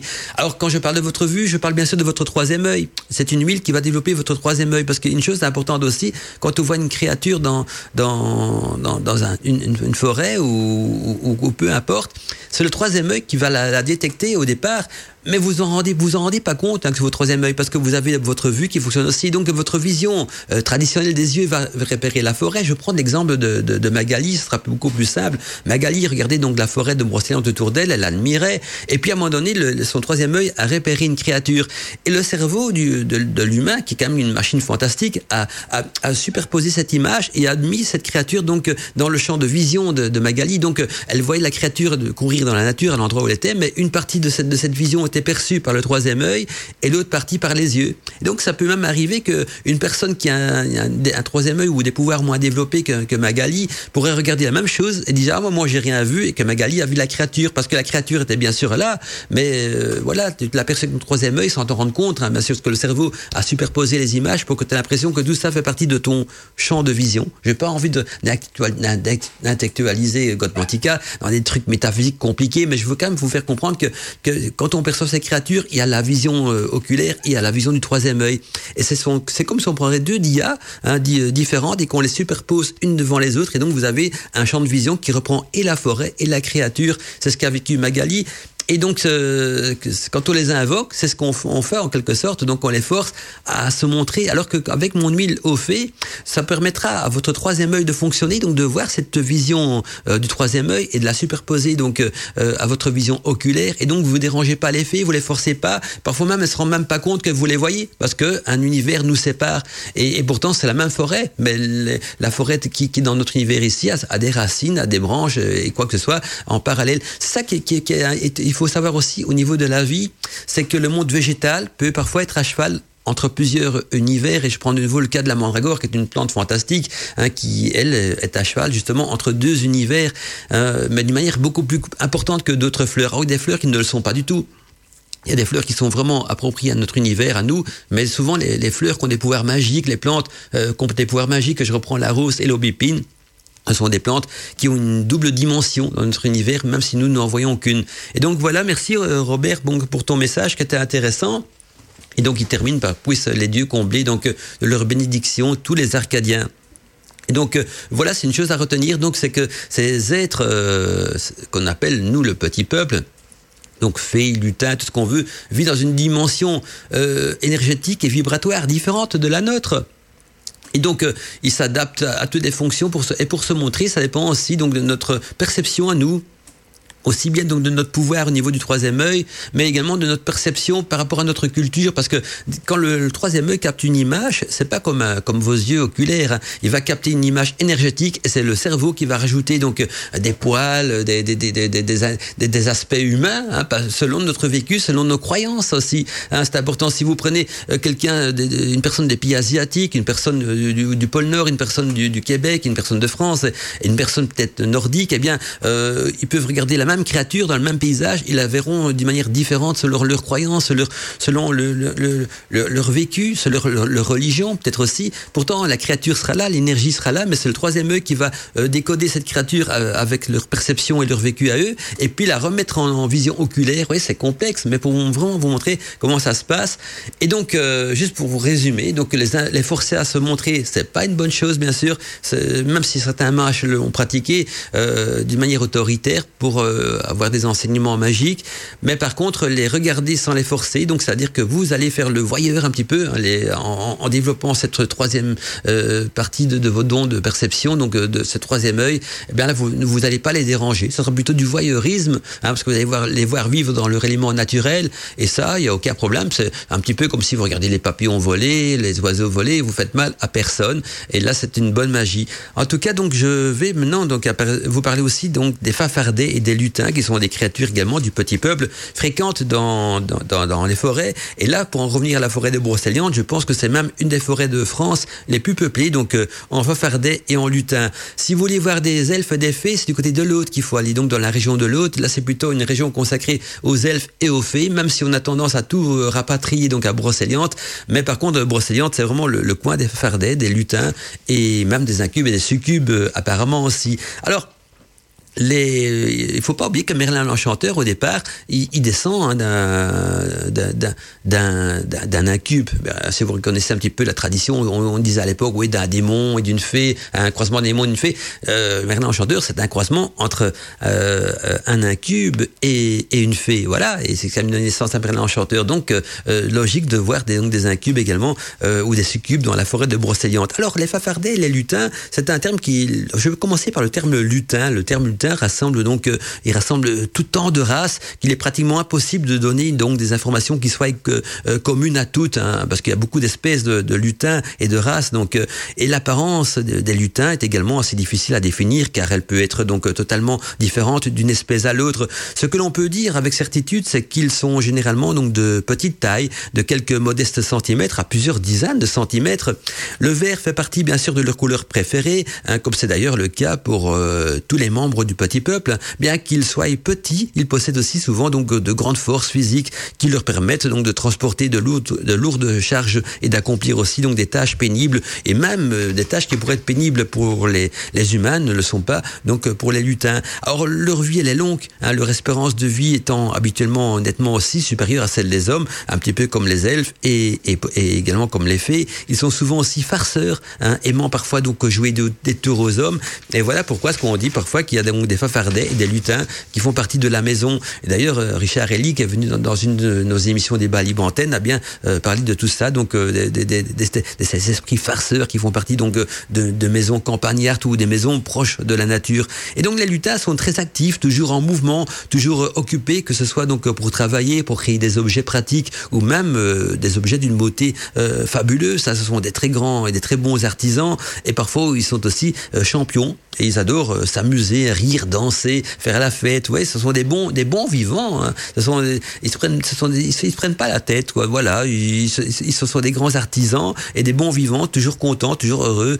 Et dans la nature, donc euh, dès qu'ils sentent la présence d'humains, ah ben là, bien sûr, ils se cachent. Souvent, donc sous l'apparence d'une vieille souche d'arbres, d'écorces, de rochers, etc. Donc ils se fondent dans le décor. Donc euh, voilà. Alors je vois qu'il y a encore des messages qui arrivent sur mon écran de contrôle. avant de passer à la suite de l'émission, je vais quand même jeter un petit Il y a notre ami Steph de Nat. Euh, ah non, c'est pas notre ami Steph de Nat. Ici, c'est plutôt donc euh, notre ami Claude Assam. Je pensais, à Steph de Nat aussi, mais c'est le mail de Claude Assam que j'ai ouvert qui nous dit donc bonsoir Mandala. J'en profite pour te renouveler mes vœux 2019 et une longue vie à Radio Arcadie. Merci Claude. Alors je voulais te poser la question suivante. Est-ce que vraiment, est-ce que vraiment le petit, qu'est-ce que vraiment le petit peuple? Une, énergie ou des énergies utilisées donc par Gaïa, car ce sont donc des énergies qui sont là pour aider donc la planète euh, et qui se matérialisent, donc, nous dit Claude, sous différentes formes. Alors pourquoi ces formes sont-elles liées donc aux croyances et aux superstitions des humains? Elles ont en effet donc euh, un rôle vis-à-vis donc du monde végétal et minéral. Pourrais-tu donc me donner euh, ton avis plus précisément? Merci amicalement Claude Assam. Donc pour résumer la question de Claude Assam, même si on en a déjà un petit peu répondu avec la question donc de, de Robert. Donc est-ce que est-ce que le petit peuple est une énergie utilisée donc par Gaïa? Donc il parle en parlant de Gaïa, je suppose que tu veux dire l'âme de notre monde. Alors, le petit peuple, non, c'est pas forcément une énergie de Gaïa parce que euh, l'origine du petit peuple n'est pas terrienne. Hein. Je n'en avais dans le début d'émission. Retenez bien que euh, nous, les terriens, on est, les humains, on va dire, on est, des terriens, les animaux aussi. Le petit peuple sont des créatures qui viennent d'ailleurs. Je ne vais pas spécifier où. On va parler d'univers parallèle, peu importe, de monde parallèle. Euh, on ne sait pas trop d'ailleurs d'où ils viennent. Ils, n'ont jamais vraiment laissé des traces pour donner leur passage, mais ils ne sont pas d'origine euh, terrienne, mais ils se, ils se sont installés euh, sur la Terre parce que la nature était florissante, et bien sûr ceci avant l'apparition des, hommes, et, surtout avant que les, les, hommes se développent à ce point-là. Je dis pas qu'il y avait peut-être quelques hommes préhistoriques à l'époque, mais voilà, c'était pas encore une menace euh, pour eux, donc ils pouvaient très bien se, se côtoyer ensemble, vu qu'ils qu'ils vivaient donc dans une dimension parallèle, donc sur un plan parallèle. Et donc c'est pas des énergies, ce sont des êtres vivants mais des êtres vivants éthériques. Voilà, c'est ça le bon terme, des êtres vivants éthériques et qui sont là donc euh, pour aider la planète, mais pour protéger la nature, parce qu'ils font partie intégrante de la nature. Or, ils protègent la nature pas parce qu'ils ils, sont des grands admirateurs de la nature, mais parce que la nature est leur habitat, un petit peu comme vous avez protégé votre maison. Hein. S'il y a des voleurs qui viennent attaquer votre maison ou, quoi que ce soit, vous avez quand même la protéger parce que c'est votre habitat, vous y tenez. Euh, idem à votre, euh, à votre jardin ou à tout ce que vous voulez bien. Eux, ils tiennent à leur nature, bah, à la nature parce que c'est leur habitat, c'est leur temple, c'est ce qui les nourrit, ce qui leur permet de vivre et, surtout de, rester vivre. Et donc ils, tiennent à la nature. Et, nous, on est un prédateur de la nature. Hein. Euh, L'être humain n'est pas un grand protecteur. N'oubliez pas qu'il n'y a pas très longtemps, il y a eu des grandes manifestations à Bruxelles et à Paris aussi hein, contre le réchauffement climatique. Ah, mais qui est responsable du réchauffement climatique? C'est l'humain, bien sûr. Hein. Et réchauffement climatique veut dire aussi déforestation, euh, pollution. Euh, on vous dit ouais, moi je, moi je me pollue pas. À notre niveau, bien sûr nous on pollue pas, mais ce sont les multinationales voilà, tout ce qui génère de l'argent et tout ça détruit la nature. Et donc, euh, l'air de rien, on aime le petit peuple, mais en même temps, on est, leur plus grand ennemi parce qu'on est le plus grand destructeur. Alors, c'est assez paradoxal et c'est même euh, utopique parce que on, s'intéresse au petit peuple. Je le vois bien. Euh, moi aussi, je m'y intéresse en tant que sorcier et vous aussi en tant que passionné d'Arcadie. Donc, on, aime l'esprit de Gaïa, on aime le petit peuple, tout ça. Et pourtant, pour le petit peuple, on est la pire des choses. Hein. Nous, on est vraiment un, prédateur. Hein. Je pourrais vous, je pourrais vous expliquer ça Ben voilà, c'est comme si vous aimez donc les, hein, vous avez tout le monde a eu quand il était petit euh, euh, un doudou, un petit ours. Hein, je pense, les garçons c'est un petit ours, parfois les euh, les filles c'est une petite panthère, tout ça. En grandissant, hein, on, voit le, des, films avec des ours, hein, des grizzlies, mon ami Ben, tout ça. Oh, c'est gentil un ours. je vous conseille de jamais croiser un ours dans dans une forêt parce que vous avez passé un mauvais quart d'heure. Ils sont pas si pacifiques qu'on le pense. Pourquoi? Parce que nous on les aime bien, mais eux ils nous considèrent plutôt comme, comme un ennemi, surtout s'ils vont avec des jeunes ou quoi que ce soit, hein, ou avec, leurs petits autour, autour d'eux. Quoi. Et donc c'est la même chose. Nous, on aime bien l'écriture du petit peuple, mais eux, ils nous considèrent plutôt dirais entre guillemets comme un ennemi, même si c'est dur à entendre. Mais pourquoi? Parce que au Moyen Âge, on les massacrait. La licorne, vous savez que la disparition des licornes de notre monde euh, est surtout due aux humains. Hein, pas c'est pas un cataclysme, c'est pas une porte, une brèche qui serait fermée euh, dans l'espace-temps, rien du tout. C'est les humains qui vont chasser donc euh, les licornes euh, pratiquement jusqu'à la dernière, mais il y en a encore heureusement d'ailleurs. Et je parle même pas des fées, des elfes qu'on invoquait de force pour en extraire leur savoir magique et, souvent dans des souffrances pour eux donc voilà, on n'a pas toujours été euh, bienveillant avec eux. Donc voilà pourquoi ils sont méfiants aussi. Et que dans la nature, donc euh, dès qu'ils sentent la présence d'un humain, ils se cachent donc bien souvent sous l'apparence d'une vieille souche, d'un arbre d'écorce ou de rocher.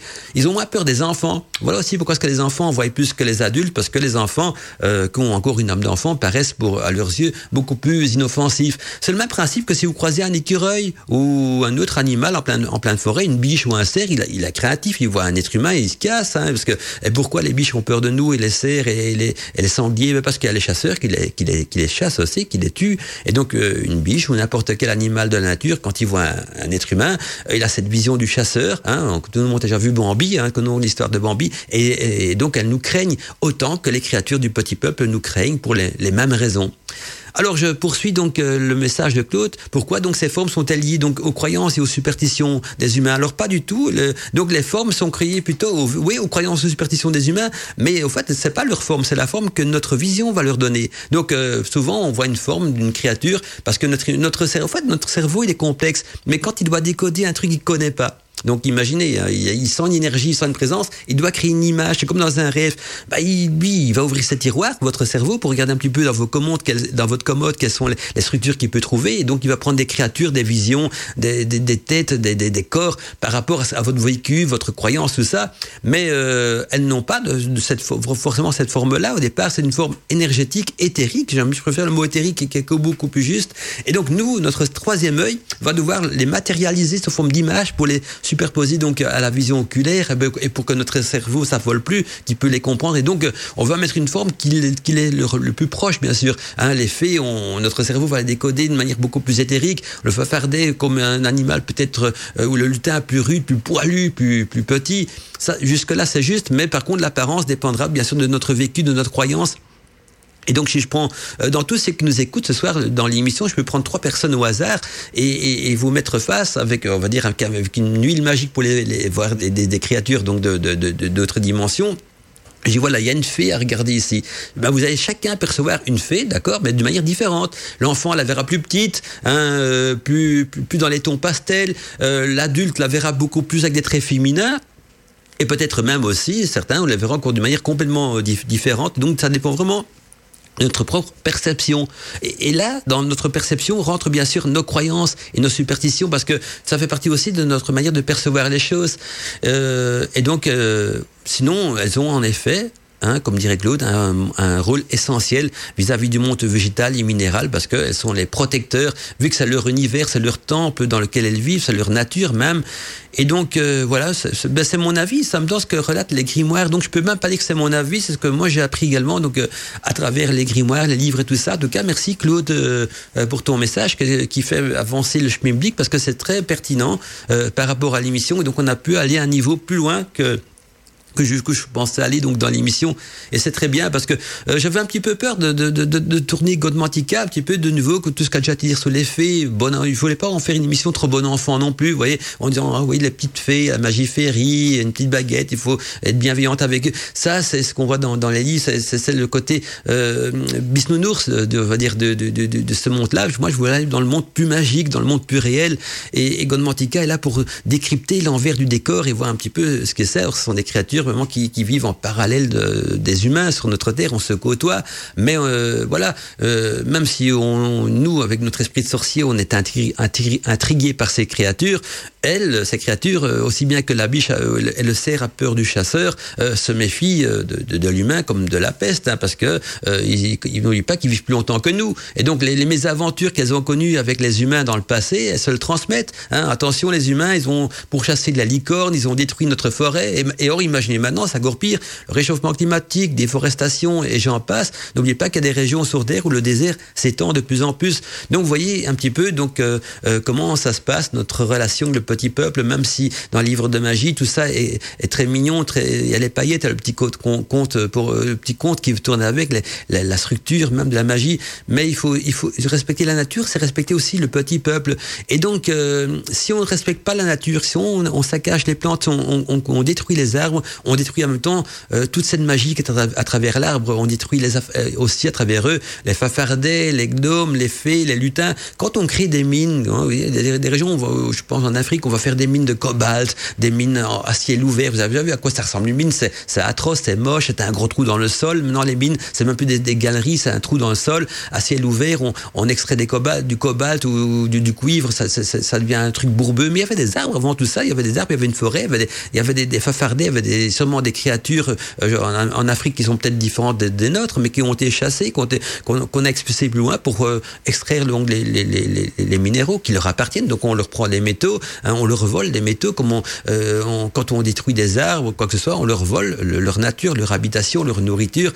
Et, et, ça les dérange pas qu'on se nourrit de, plantes, d'arbres et tout ça, mais il faut euh, garder un juste milieu, il faut en replanter. Hein, le paysan, quand il mange ses légumes, il en replante. Hein, c'est la même chose. Voilà, il faut trouver le juste milieu. Le problème, c'est qu'on n'a pas encore trouvé euh, d'accord. Euh, les, seuls, les seuls humains qui arrivent à vivre en harmonie avec ces, créatures de, de, la forêt, ce sont les chamans. Les chamans les perçoivent parce qu'ils ont justement développé ce troisième œil, ils ont ce don de les percevoir, ils respectent la nature, ils mettent même les chamans, l'humain en garde en disant attention, vous foutez tout en l'air, la planète, euh, vous, vous, vous, êtes un, génocide, aussi vis-à-vis -vis du petit peuple, vous détruisez la nature, donc vous les détruisez à travers ça à eux aussi, parce que même si s'ils vivent dans, un, dans un, plan parallèle, la nature appartient aux deux plans, donc en détruisant de notre côté, on détruit de leur côté aussi, enfin vice-versa, c'est assez complexe, hein, je suis pas là pour, euh, pour euh, dramatiser la chose, parce que ça, ça, ça date pas d'aujourd'hui, bien sûr, mais donc euh, voilà un petit peu ça, c'est la, la, vraie réalité, mais euh, la magie en découle. Tout ce qu'on connaît euh, comme science de, la magie, euh, donc s'il y a des sorciers, des sorcières sur Terre, c'est grâce euh, à, ces créatures-là qui nous ont enseigné cette science de la magie, qui ne faisait pas partie au départ donc des humains. Et souvent, quand on me pose la question de d'où remonte la magie, de quelle époque ou quoi que ce soit, ben, cette magie a été enseignée progressivement par des contacts que les humains ont eu avec des fées, des elfes, quoi que ce soit. Il y a même des, humains qui ont, eu des, des, aventures amoureuses, hein, qui sont tombés amoureux de, de fées. Mélusine, par exemple, est une fée qui, était, qui, qui est tombée amoureux d'un humain et vice versa. Et donc, vous voyez, les relations n'ont pas toujours été mauvaises non plus. Hein, il y a des bonnes relations aussi. Hein, mais voilà, euh, à notre époque, hein, on, en, est quand il y a des manifestations pour le réchauffement climatique. Eh bien, si vous y participez, en même temps, vous pouvez y aller en tant que sorcier en disant moi, je, participe à cette manifestation pour proté protéger la nature et pour protéger donc le petit peuple, parce qu'on protège aussi tous ceux qui vivent dans cette nature. Ça se passe aussi bon, pour, tant qu'on y est, on poursuit avec, dans ce sens-là, euh, bah, quand on, détruit la nature, vous savez qu'il y a des, tribus aborigènes qui vivaient donc euh, en Australie, il y a des tribus qu'on va qualifier, euh, nous on les appelle des sauvages, alors que ce sont plutôt des, personnes qui vivent dans, la nature, dans leur monde à eux. Mais quand on, déforeste ces trucs, on les chasse de plus en plus aussi, et puis on les oblige donc à se, à se je ça entre guillemets, ce terme-là, à se civiliser, c'est-à-dire à adapter notre mode de vie. Il y a eu ça en Afrique, on a fait la même chose avec les aborigènes d'Australie, avec les Indiens d'Amérique. Hein, les Indiens d'Amérique, ils ont aussi chassé, ils avaient tout le continent rien qu'à eux. Euh, L'Européen était là-bas, on appelait ça le cow-boy à l'époque. Ils ont chassé les Indiens, ils se sont défendus. Eux, ils avaient des flèches, les cow-boys avaient des, revolvers, et, voilà ce qu'il en reste. Maintenant, il y a quelques Indiens dans, des réserves. Eh bien, on a déjà chassé aussi. Pourtant, ils vivaient là avant nous. Les, vrais autochtones, donc de, l'Amérique du, Nord sont les Indiens, et de l'Amérique du Sud, c'était les Mayas, les Incas et d'autres euh, euh, races encore aussi. Donc, vous voyez un petit peu le, le drame que j'essaie de vous expliquer. Donc, euh, au niveau des elfes et des fées aussi. Donc, on aura l'occasion même de parler des faunes si on a le temps aussi. Le temps passe vite. Déjà, temps pour moi de de, d'envoyer de, les publicités. Alors c'est ça qui me bien dans Code Mantica. J'ai un fil d'Ariane d'émission, mais tout ce que je vous explique maintenant n'était pas prévu dans l'émission de ce soir. C'est grâce à vos questions que je peux justement aller dans le sens des auditeurs. Et je trouve c'est important également si vous me posez des questions pour savoir comment est-ce qu'on les perçoit et que je vois que vous m'envoyez des questions plus métaphysiques, des questions plus plus plus complexes. Ça me fait plaisir aussi, donc je réponds de manière plus complexe également. Et peut-être certains vont être déçus, parce qu'il y a peut-être des auditeurs qui ont envie de, de voir le côté euh, plus féerique de la chose, plus merveilleux, plus que conte de fées, un, un, petit peu par rapport aux contes qu'ils ont connus quand ils étaient enfants. Et puis il y a la réalité aussi. Hein, il faut pas se, se, le cacher que voilà, autant qu'on aime les animaux, qu'eux nous craignent, autant qu'on peut aimer le petit peuple, qu'eux nous craignent aussi. Alors il y a Florence Claire qui m'envoie aussi un petit message encore, qui me dit bonsoir Mandala. tout d'abord, je te souhaite une très bonne santé. Moi, je voulais savoir que mangent les lutins. Merci beaucoup. Bonne soirée à tous. Alors ben Souvent, donc, euh, les, créatures du petit peuple, en général, hein, les, lutins, c'est plus des fruits. Hein, les lutins, ça, mange beaucoup de fruits. Euh, et alors aussi, ça fait des boissons. attention, les, lutins font des boissons alcoolisées. Ils ont des, ils ont des boissons. Euh, comme ils aiment faire la fête, ils font, ils, font des boissons, ils cultivent des, fruits, ils prennent tout ce qui est dans la nature, certains champignons aussi, alors que l'effet, c'est plutôt des fleurs, des pollens. Donc, vous voyez, chaque créature a plus ou moins sa, nourriture euh, appropriée, mais donc, pour revenir au lutin, c'est plus des fruits, des écorces, des morceaux d'écorce aussi, des feuilles d'arbres, euh, et alors des, boissons. Mais voilà, mais aucun animal, il hein, ne faut pas croire, les, les, les, lutins ne sont pas du tout carnivores, hein, parce que j'ai vu euh, un, un, film où on voit des lutins train de manger de, la viande autour d'une table. Non, ça, ne mange que, des fruits et des boissons donc euh, fermentés et des écorces d'arbres, tout, donc tout ce que la nature donne à profusion. On va continuer tout de suite à lire les mails euh, tout à l'heure, donc à lire les mails des auditeurs, parce que je vois qu'il est déjà temps pour moi d'envoyer les publicités. Je suis content, vous êtes très participatif aujourd'hui. Et moi, quand je prépare un fil d'Ariane et que je peux m'en sortir de ce fil d'Ariane et, suivre donc les questions des auditeurs, ça me fait vraiment euh, plaisir. Et, parce que alors, euh, ça devient interactif, euh, Gotmantica, et c'était le but euh, toujours de l'émission, c'est d'aller donc dans le sens des auditeurs. Euh, moi, mon fil d'Ariane, c'est que quand il y a des, des creux et que il faut bien parler du petit peuple que j'ai préparé donc quelque chose des choses intéressantes à dire aussi.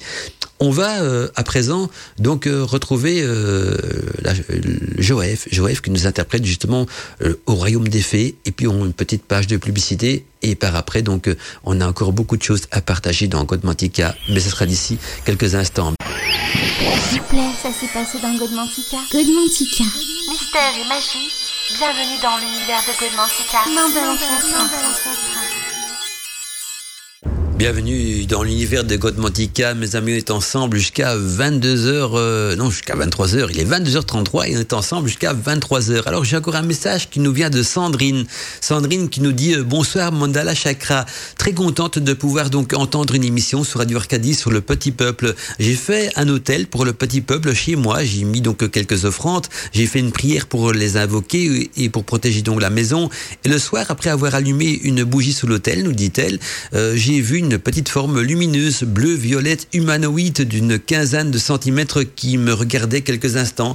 Ma fille a vu au même moment, donc euh, de sa chambre, le même élémental, mais dans sa chambre. D'après toi, d'après toi, donc euh, quel élémental avons-vous nous, nous, vu donc et pourquoi se tenait-il devant moi?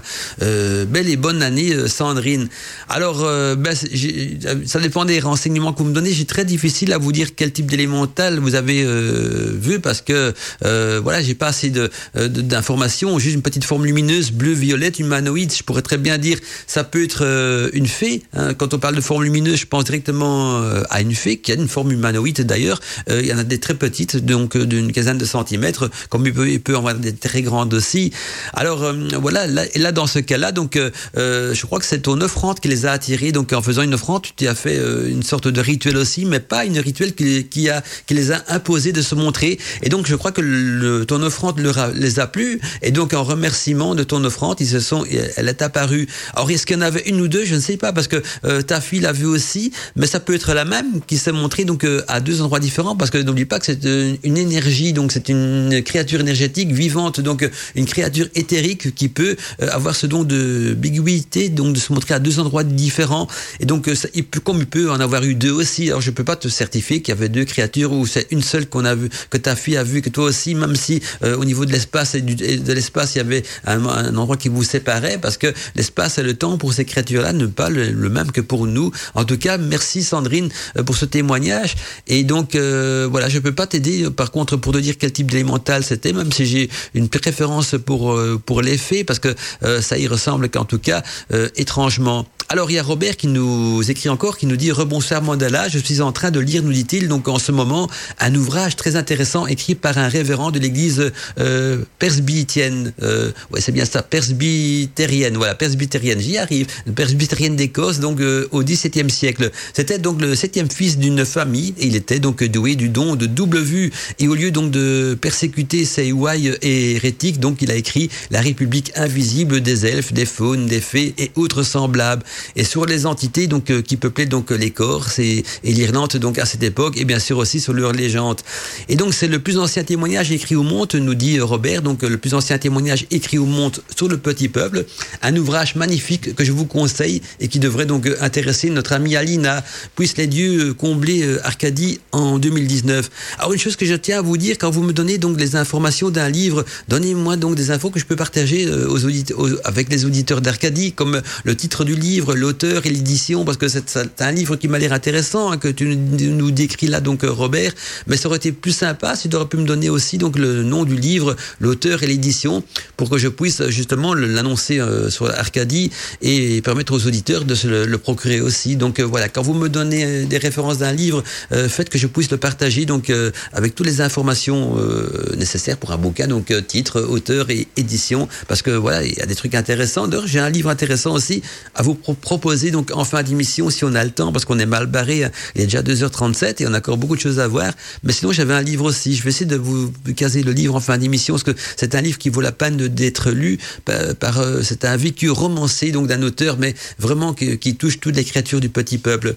Alors j'ai Nathalie du Québec. Ah, ben, je fais un grand bonjour à nos amis québécois qui nous écoutent euh, ce soir également. Enfin, ce soir chez nous, c'est le soir. Chez nous, il est, il est, 20, il est 22h37. Donc je peux dire le soir. Euh, je crois qu'au Québec, c'est 6 heures euh, d'avance, donc il faut beaucoup plus tôt. Au Québec, en tout cas, Nathalie donc du Québec qui nous dit bonsoir Mandala, bonne année. Je vous souhaite tout ce que vous désirez. Ah bah, je désire beaucoup d'auditeurs pour Arcadie. Voilà mon vœu pour l'année 2019 parce que ce sont les auditeurs qui font vivre Arcadie, qui permettent à Arcadie d'exister. Donc c'est gentil de me dire que je peux avoir tout ce que je souhaite. Donc mon plus grand souhait pour 2019, c'est beaucoup d'auditeurs pour qu'Arcadie puisse évoluer donc euh, dans sa vie. Donc je, continue le mail. Je plaisante pas, j'ai dit je plaisante, mais je suis sérieux. S'il y a beaucoup d'auditeurs pour Arcadie, je serais content. Donc bonne année, je vous souhaite donc tout ce que vous désirez. Et depuis le début de l'émission, vous parlez donc d'une huile au fait. Allez-vous donner la recette Oui, oui, je vais essayer de la donner. Promis. Eh ben, je vais parler des faunes et je vais sauter quelques post-it pour parler de cette huile au fait. De toute façon, Hein, vous me connaissez. Hein, euh, si j'ai pas le temps de la donner, je la donnerai. Hein, mais si vous n'avez pas le temps de prendre note de l'île au fait, je vous l'enverrai en, PDF. Mais n'envoyez pas qu'on vos, vos, vos, mails maintenant. J'attends toujours la fin de l'émission pour dire que je vous propose donc un PDF parce que sinon je je m'y retrouve plus dans la boîte mail. ça devient un jackpot, ça se remplit. Et alors j'ai du mal à trouver encore les mails les auditeurs. Mais allez, entre nous, promis en fin d'émission, je vous donnerai la recette euh, de l'huile donc euh, pour voir l'effet, comme de demande donc Nathalie. Mais je vous enverrai aussi à ceux qui me font la demande euh, le PDF donc avec la recette de la fabrication de l'huile au fait. Comme ça, si vous n'avez pas le temps de la noter en radio, parce que je sais que ça va très vite en radio. Hein, et puis, euh, voilà, vous avez donc la recette en fin, d'émission. Mais n'envoyez vos mails que de demandes de recettes, promis, hein, en fin d'émission. Ça, je peux continuer, à lire les mails des auditeurs. Ce serait sympa parce que euh, vos mails sont vraiment intéressants et, et, font avancer justement l'émission dans, dans un sens qui, qui n'était pas prévu au départ. Et j'aime ça. Donc voilà, j'adore votre fil d'Ariane. Et donc, et en fin d'émission, donc dès que je dis que l'émission se termine, vous pouvez y aller. Là, vous envoyez des mails, vous demandez donc euh, la recette, je vous l'envoie, mais je vais quand même la, partager dans l'émission aussi pour ceux qui, qui, qui n'ont pas envie d'écrire ou qui écouteront peut-être euh, quelque part un podcast qui va circuler d'ici là. Je ne sais pas s'il y aura un podcast de l'émission ou pas. On verra bien. Donc, depuis le début de l'émission, nous dit euh, donc Nathalie, vous me parlez d'une vidéo fait, allez-vous donner la recette? Donc oui, bien sûr, Nathalie. et donc j'aimerais bien aussi savoir la différence entre les gnomes, les luperchaumes et les fafardets, etc. Donc vous avez euh, parlé. Eh bien justement, on va poursuivre.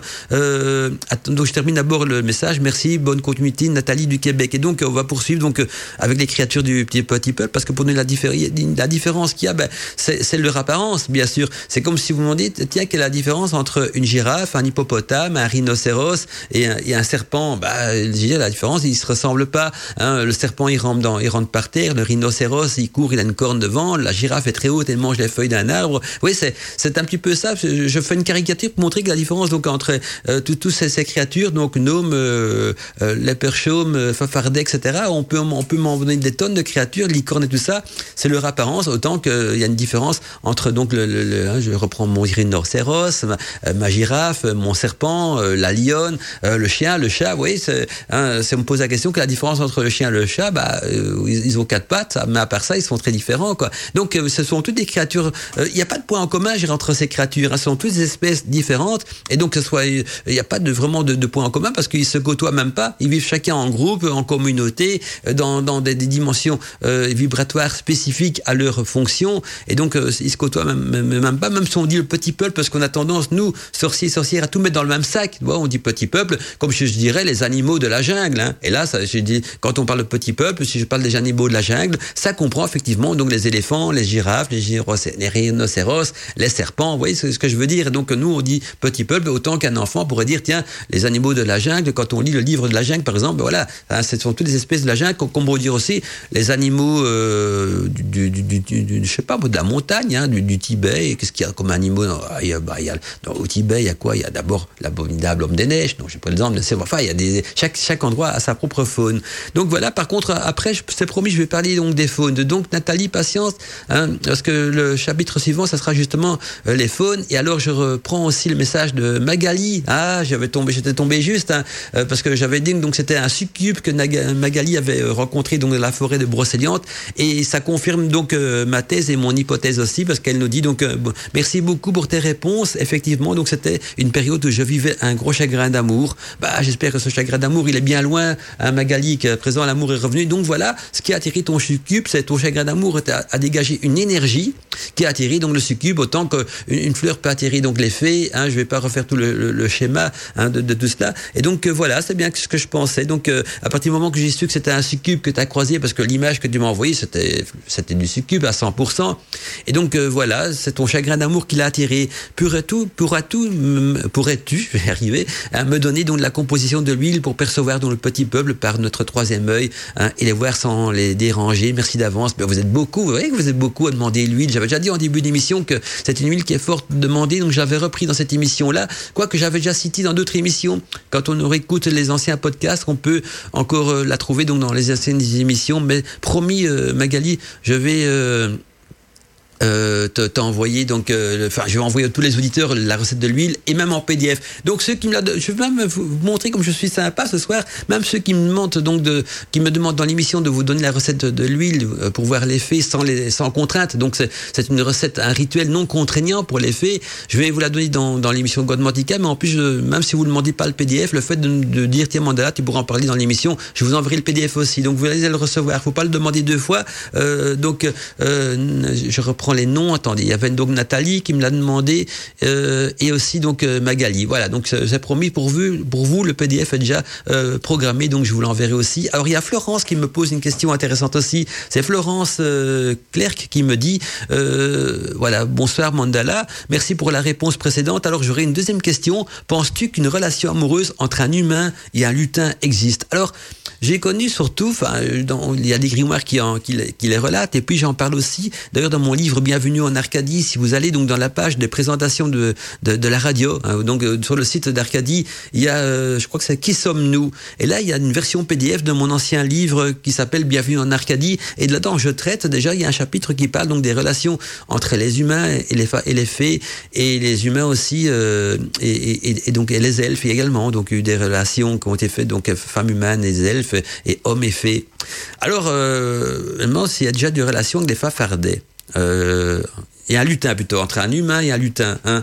Alors ça pourrait, peut-être, j'en ai jamais oui entendu parler, hein, donc j'en ai euh, oui dire, mais euh, pourquoi pas, hein, parce qu'il y a bien eu des relations donc euh, entre des humains et des fées, des, des humains et et des, elfes et, tout, ça. Donc ouais, pourquoi pas. Vous savez que même il y, a une relation aussi qui s'est effectuée entre des humains et des licornes. Alors non, on n'est pas dans, des relations amoureuses entre la licorne et les humains. C'est plutôt des relations énergétiques. Si vous connaissez l'histoire de la licorne, seule une jeune fille vierge pouvait approcher donc de la licorne pour éviter donc sa fureur et, et, sa, son côté sauvage. Elle donc la jeune fille vierge apaisait la licorne parce que c'était l'énergie donc de cette fille-là. Vous pouvez voir dans les légendes, on en parle beaucoup et dans les grimoires aussi. Et donc là, c'était pas du tout une relation amoureuse, mais une relation énergétique. Et donc, je pense qu'il peut avoir aussi, pourquoi pas, des relations entre les humains et les lutins. Alors, je sais pas dire s'il en existe ou pas, s'il y en a eu ou pas, mais il y a eu tellement de siècles que ces, créatures sont sur Terre qu'il a dû sûrement dû en avoir parce que ce n'est pas incompatible. Donc, en tout cas, merci Florence pour euh, ta, ta, ta, ta, question. Et donc, je, ah, mais voilà, tiens, il y a Robert qui m'envoie aussi les informations du livre. Donc, euh, euh, référence du livre. Ah ouais, mais donc, euh, j'ai juste une image, donc je vais aller voir sur le site. C'est plus compliqué. Donc, le titre du livre, donc Robert nous avait parlé tout à l'heure, ça s'appelle La République invisible des elfes, faunes, fées et autres semblables. Donc, la République invisible des elfes, fées, des elfes, faunes, fées et autres semblables. Alors, il y a plusieurs auteurs. Il y a Robert euh, Kirk, il y a Caroline euh, Duban et il y a euh, euh Laurence Ranson. Et donc, je regarde si je vois aussi une édition. il, y a, il, y a, écrit Elf Shop. Je ne sais pas si c'est l'édition ou pas. Donc, E-L-F S H-O-T. Donc euh, voilà. Alors l'image est très jolie, une très belle couverture. Donc le grand titre c'est la République de l'invisible. Euh, donc je vois sous le titre le grand titre c'est la République de l'invisible. Puis en sous-titre des elfes, faunes, fées et autres semblables. Alors c'est une pochette bleue avec un, grand blason au milieu et on voit donc euh, tout autour des des fées. C'est très joli comme pochette d'ailleurs. Il y a plusieurs auteurs dans ce bouquin et c'est bien l'édition comme je disais donc Elf Shot. Hein, donc E-L-F-S-H-O-T. Donc euh, voilà, et donc plusieurs auteurs, c'est Robert euh, euh Kirk et Caroline euh, Duban, les auteurs principaux, puis aussi moi je disais Laurence, mais c'est Laurence, donc Rasson et Claudine Glott également. Donc voilà, et, et Pierre Dubois également aussi, donc plusieurs auteurs. on a les informations du livre, si ça vous intéresse, hein, vous n'avez pas le temps de noter, c'est possible, vous m'envoyez un petit mail sympa pour me demander donc les références du livre de Robert, comme ça je sais de quoi il s'agit et ce sera bien sûr avec euh, plaisir que je vous enverrai, tout ça. Alors on va essayer d'avancer nous dans le chemin public. Donc je vais vous parler à présent de, des faunes et alors euh, la licorne, sa peau Et puis, on va directement passer à l'huile, parce que je vois qu'il est temps déjà pour envoyer les publicités. Donc, j'envoie d'abord les publicités, comme ça, elles sont derrière nous. Et après, donc, euh, on entame les, les faunes et peut-être mon huile, ou peut-être d'abord l'huile et puis les faunes. Je vais regarder un petit peu dans quel ordre je vais vous donner tout ça. De toute façon, l'huile, je vous l'enverrai donc euh, en plus en PDF, mais je vous êtes nombreux. J'ai encore reçu quatre mails pour demander donc de parler de cette huile. Donc je vais, euh, je vais pas m'y soustraire. Je vais vous promettre donc d'en parler d'ici quelques instants, tout de suite après euh, la publicité. S'il vous plaît, ça s'est passé dans Godmantica. Godmantica. Mystère et magie, bienvenue dans l'univers de Godmantica. Chakra sur Arcadie. Bien, le temps passe vite, déjà 22h55 et j'avais encore plein de choses à vous dire. Alors, je vais peut-être commencer par parler donc des faunes et puis promis, après, on va arriver à cette fameuse recette hein, de l'huile au fées, hein, de l'huile pour voir des fées de manière non contraignante pour les fées en tout cas.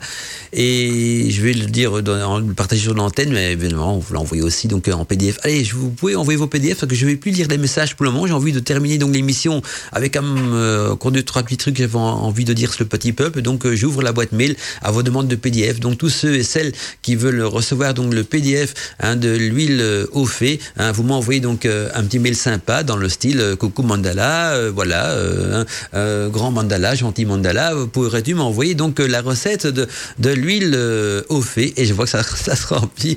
Vous me faites rire parce que je suis en train d'annoncer et je vois le. Alors si vous regardez, le, le, vous pouvez voir le chiffre de ma boîte mail, je vous assure, j'ai l'impression d'être avec un, un jackpot, ça, ça, ça défile à une, à une allure. Ah, c'est une catastrophe. Je vais devoir envoyer des mails. Non, ça fait plaisir en même temps. Ah, c'est impressionnant parce que là, je sais maintenant, ma boîte mail, elle, est, elle est foutue. Ah, je ne peux plus aller voir vos messages. Ça se remplit au compte-goutte. Donc, j'arriverai plus de toute façon à lire vos messages. Donc, désolé aussi. S'il y a des auditeurs qui m'ont écrit avec des questions, euh, je vais vous répondre de manière personnelle et privée. Hein, donc, verrez quand même une réponse à, votre question. Mais je peux plus lire vos messages sur l'antenne parce que d'abord, on n'a plus le temps. Et puis, euh, vos messages sont noyés avec les demandes de PDF qui, qui se remplissent encore. Incroyable. Vous, vous êtes, vous êtes géniaux, je vous adore. En tout cas, voilà, ça se remplit de tous les côtés. Donc, euh, euh, je vais euh, avoir mal au poignet avec tous ces messages que j'ai envoyés. Donc, je vais faire par, ça sera par épisode à hein, vos messages, promis. Je vous enverrai par, par, épisode. Ah, c'est incroyable. Bon, allez, j'en reviens à nos moutons. Donc, j'avais promis de parler donc des faunes. Alors, les faunes sont donc des compagnons, les compagnons de Phanus, un, un dieu protecteur des troupeaux et des bergers. Alors les faunes sont représentées donc avec des corps velus, hein, de longues oreilles pointues, des yeux étirés euh, sur les tempes et des cornes et aussi des pieds de chèvre ou de bouc. Alors les faunes s'apparentent donc aux satyres, mais avec des traits donc moins hideux et une figure aussi beaucoup plus gaie et moins de brutalité. Alors il y a aussi les sylvains. Les sylvains donc et leurs compagnes, les sylvanes, sont donc des habitants des bois et des forêts. Ils se rapprochent de beaucoup des faunes, hein, des satyres et même des chèvres-pieds, et leur dieu est Sylvain, fils donc de Saturne et de Phanus. Donc vous vous rendez compte que souvent donc le, terme des créatures donc comme Sylvain, faune, tout ça dépendent aussi de leur croyance et de leur religion parce que ils sont souvent donc aussi associés à une divinité. Hein, ça on n'avait pas, on trouve rarement dans les dans les bouquins des informations pareilles, mais donc en plus donc certaines créatures du petit peuple sont associées à une plante, à une pierre ou quoi que ce soit. Ils ont également donc une divinité sur laquelle ils sont sur la, dominance. Je pensais encore justement euh, aux succubes et aux incubes qui sont sur la dominance donc de la déesse Lilith. Eh bien là aussi donc les Sylvains, les Sylvains donc dépendent du fils de Saturne Phanus et autant idem pour les faunes également. Alors il y a les chèvres-pieds, quant à eux, donc sont des hommes à tête de chèvre. Ces êtres petits et difformes portaient donc une ou deux cornes en guise donc de, de chevreaux. Hein, qui, on pourrait dire euh, ça, ça, remplaçait les chevaux, en tout cas euh, ces cornes, et on les appelait les chevreaux à cause de ça, justement. Et donc les chèvres-pieds forment une, en réalité donc une variété de sylvains, de faunes et de satyres. Donc là on reste quand même dans la même famille, on n'est pas en contradiction donc avec les espèces donc qui peuvent vivre ensemble et se côtoyer sur le même plan euh, vibratoire. Et ils sont d'apparence aussi donc assez proches de celles des faunes et peut-être plus sauvages aussi. Hein, les satyres représentent donc des divinités rustiques de l'Antiquité grecque et donc ce sont des hommes vélus à cornes et oreilles et queue en guise de pieds de chèvre et ils sont donc pourvus de membres virils aux dimensions impressionnantes, un petit peu d'ailleurs comme le dieu Pan qui avait aussi un membre viril à dimension impressionnante. Alors euh, je vois que les 59 donc je saute à licorne qui est le chapitre suivant. Alors je n'aurai peut-être pas le temps de parler des licornes aujourd'hui mais je vous assure qu'il un excellent podcast de Mandala qui circule sur Arcadie TV, qui est une émission spécifique donc de Godmantica consacrée uniquement aux licornes.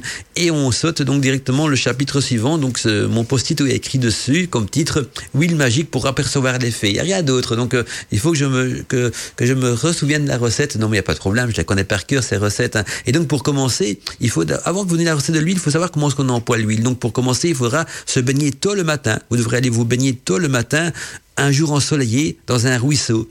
Dans un ruisseau ou alors un petit cours d'eau, ceci afin de purifier, de vous purifier. Donc c'est un, on appelle ça un bain magique, mais là vous le ferez en pleine nature. Donc tôt le matin, le jour est ensoleillé et vous allez donc en pleine nature dans un ruisseau ou un petit cours d'eau vous baigner afin de se purifier et d'entrer surtout donc euh, en osmose avec la nature. Et ensuite, vous devez donc, euh, dès que vous êtes baigné dans ce cours d'eau hein, ou ce petit ruisseau, vous devez donc euh, vous frotter les yeux la paume des mains et le plexus solaire avec une huile magique. Donc voici la composition. Cette huile est composée des éléments suivants. Donc notez bien, je vais vous les redonner deux fois, comme ça vous avez le temps de bien noter. Et puis, euh, comme je vois que les, PDF, ça se remplit, donc euh, je l'enverrai également donc, par PDF à ceux qui me le demandent, donc la recette de l'huile au fait. Pour fabriquer cette huile au fait, vous allez utiliser donc un demi-litre d'huile d'olive. Dans cette huile d'olive, vous allez devoir la raffiner. Vous allez raffiner l'huile d'olive alors comment pour qu'elle devienne transparente Alors comment est-ce qu'on fait pour raffiner de l'huile d'olive? Donc on va utiliser un demi un demi litre d'huile d'olive qu'on va raffiner avec de l'essence de rose et de souci. Donc on va rajouter à cette huile d'olive de l'essence de rose et de l'essence de souci, donc de fleurs de souci.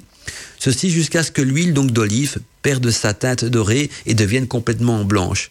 Ensuite, vous allez donc euh, devoir transvaser cette huile raffinée dans un flacon bourré de thym. Donc on met dans ce flacon du thym frais, des boutons de rose et des fleurs de souci également, et aussi des bourgeons de noisetier. Donc dans le flacon d'huile qui aura été raffinée, donc je rappelle, hein, euh, pour qu'elle devienne blanche avec donc de l'essence de rose et de souci, on va rajouter dans ce flacon donc euh, d'huile raffinée. On va le bourrer ce flacon donc de, de feuilles de thym, hein, des boutons de rose, de fleurs de souci, des bourgeons de noisetier, et, et si mes souvenirs sont encore, il faudra aussi aller ramasser quelques herbes hein, près d'un ruisseau ayant donc la réputation d'être fréquenté par des fées ou par des elfes. Donc, euh, moi j'espère juste que vous allez vous baigner donc dans un ruisseau ou une rivière qui a déjà la réputation d'être fréquenté par des fées et des elfes, parce que là, il vous suffit donc de ramasser quelques herbes sauvages autour. Mais c'est important. Il faut absolument que vous ramassiez des herbes sauvages près d'un ruisseau qui est, susceptible d'être fréquenté, ou qui a en tout cas la réputation d'être fréquenté par des fées et des elfes, parce que elles ont déposé sur ces herbes leur euh, rayonnement énergétique, une rémanence énergétique. Vous ne les verrez pas, mais cette herbe, elle contient donc cette signature énergétique et, cette, ces herbes-là, vous allez ramasser également quelques, une petite poignet et la rajouter aussi à votre huile pour que cette huile s'imprègne de cette rémanence énergétique. Et puis il faudra laisser donc cette huile en décoction. Hein, il faudra laisser donc l'huile en décoction mûrir pendant environ trois jours en exposant donc euh, votre flacon d'huile à la lumière du soleil. Et après ces trois jours-là, vous pouvez même, la filtrer hein, pour enlever donc tous les ingrédients. Et voilà, vous, vous avez votre huile, votre huile au fait. Et pour l'utiliser, donc vous devez ensuite vous frotter avec cette huile donc les yeux, la paume des mains et le plexus solaire. Mais attention, avant de frotter donc la, paume des yeux, la paume des mains et le plexus solaire avec l'huile magique euh, au fait, vous devez avant tout donc prendre un bain de purification, prendre un bain de purification en pleine nature, pas dans votre salle de bain. Et donc, c'est-à-dire vous allez vous baigner donc dans un ruisseau ou un petit cours d'eau, et après donc vous êtes baigné dans ce petit cours d'eau, vous allez par après donc frotter sur vos yeux, la paume de vos mains et le plexus solaire. Donc euh, au, niveau du un petit peu en dessous du cœur, hein, de cette huile magique hein, de au fait. Et là, si donc euh, près du ruisseau vous êtes, s'il y a des filles dans les parages, vous allez les voir, vous allez les apercevoir.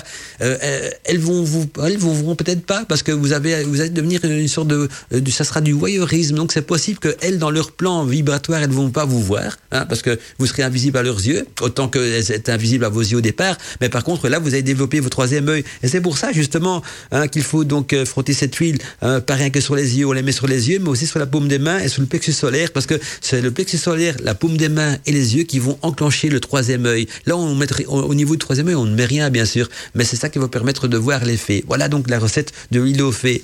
Alors, ce que j'avais encore envie de partager avec vous, mais on n'a plus le temps parce que j'avais trop de trucs à dire encore, et puis euh, tant mieux qu'on n'a plus pas le temps parce que c'est grâce à vos questions qu'on n'a pas eu le temps, et moi, ça fait plaisir que vous participez euh, à l'émission Gotmantica parce que j'adore quand c'est interactif, et donc euh, c'est beaucoup plus gai aussi pour moi, et, puis parce que j'ai tellement de choses à, partager, et, et je suis content de partager mon savoir par rapport à vos questions. Sinon, j'aurais encore parlé des licornes, mais là, il y a un podcast qui existe également sur les licornes et qui circule donc euh, sur notre chaîne YouTube Arcadie TV.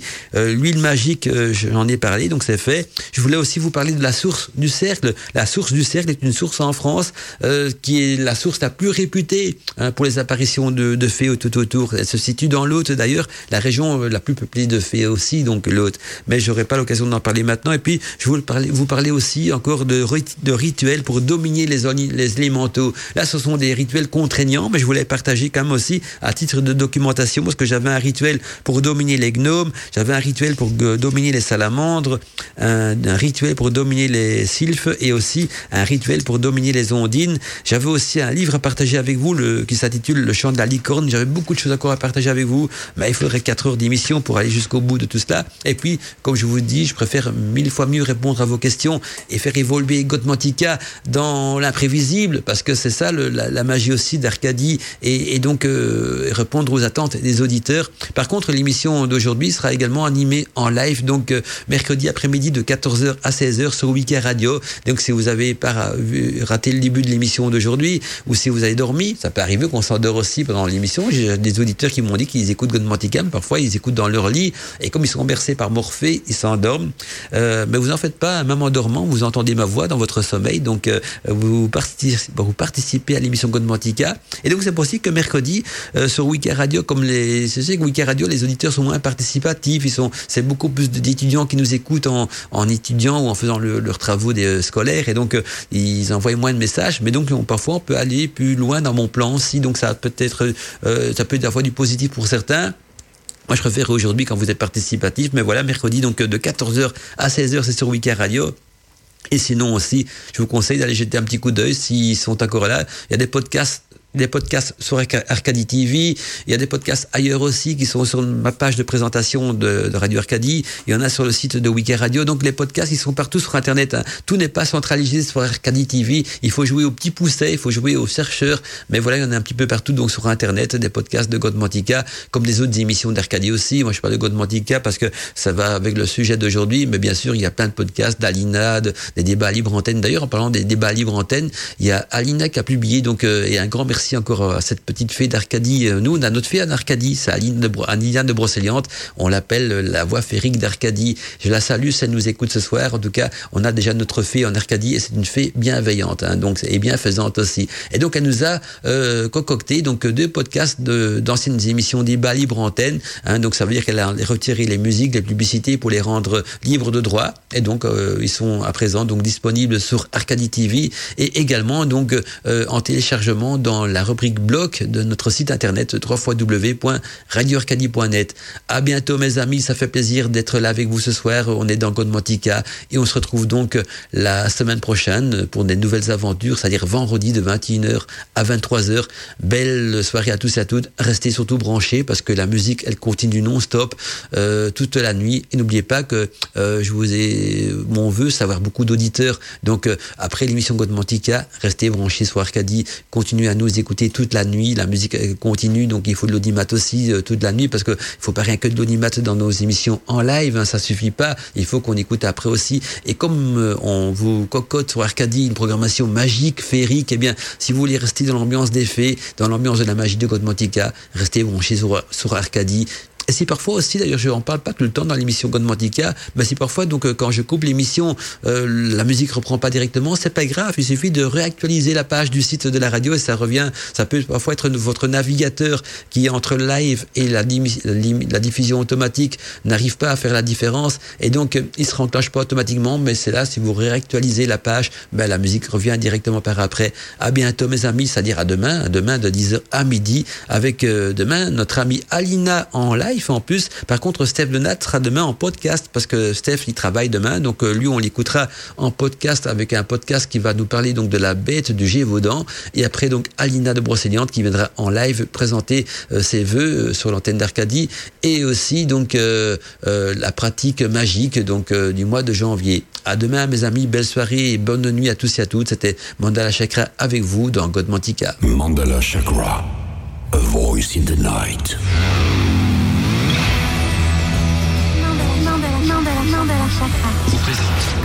Mandala Chakra. Godmantica.